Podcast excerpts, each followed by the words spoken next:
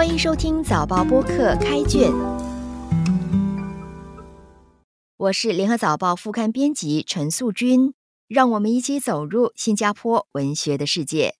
今天分享一首诗《杂饭勾逼》，作者陈佩文。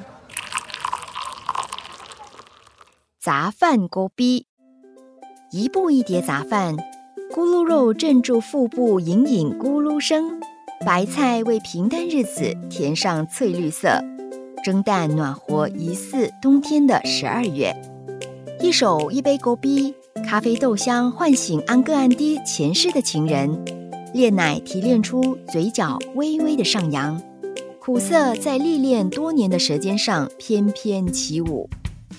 五味杂陈的昨天、今天、明天，表情复杂的他、他、他。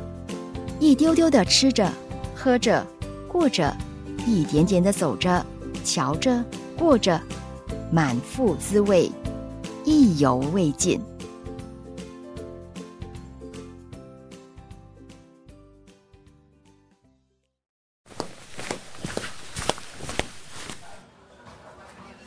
陈佩文这首杂饭狗逼非常亲切接地气，凡是书写日常饮食的作品。似乎都更容易获得读者的共鸣，因为人的味觉本来就隐藏了个体出生以来积累的记忆。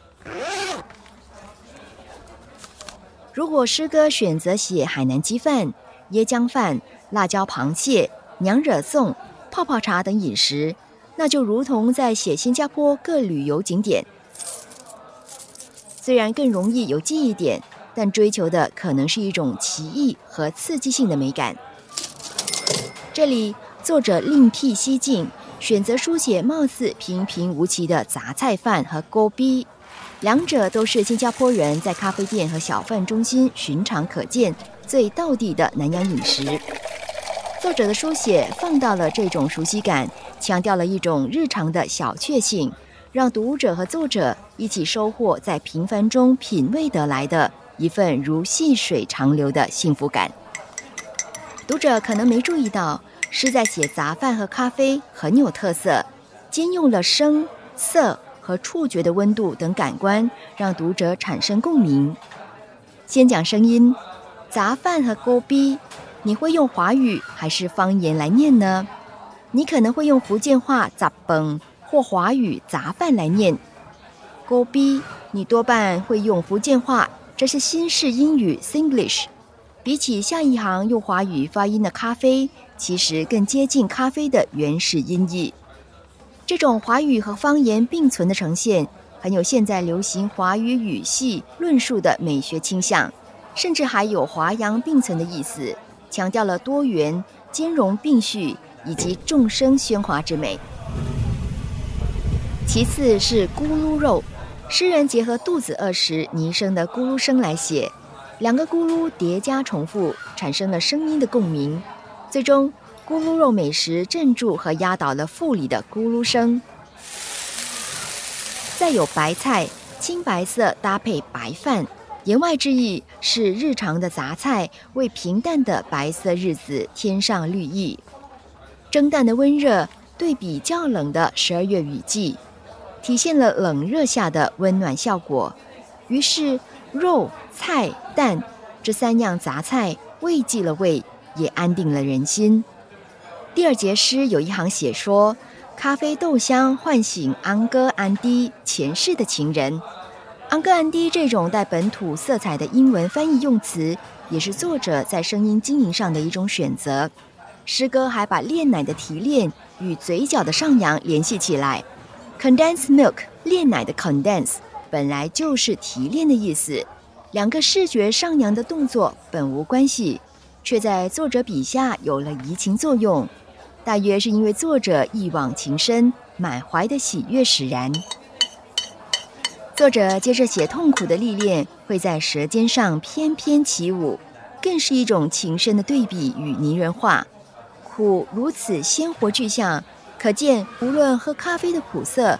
后劲如提神作用和余香，都是日子的甘苦记忆所在。作者对这些都甘之如饴，如梦似幻，像怀念情人那样。最后一节，作者写杂菜、咖啡等饮食上的五味杂陈，其实都是人生日子的比喻。昨天、今天、明天，还有他、他、他，以及其中表情的复杂。作者在这首诗里表现了一种时间的叠加法，点点滴滴积累的生活体会。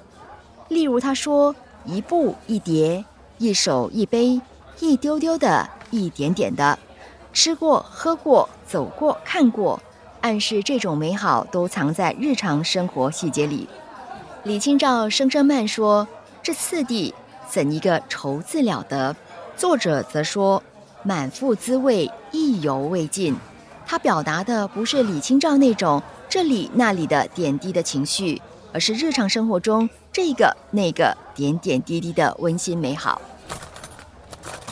这或者就是人经历新鲜奇趣后，在生活皱褶中能感受到的那简单杂陈、细水长流的幸福感。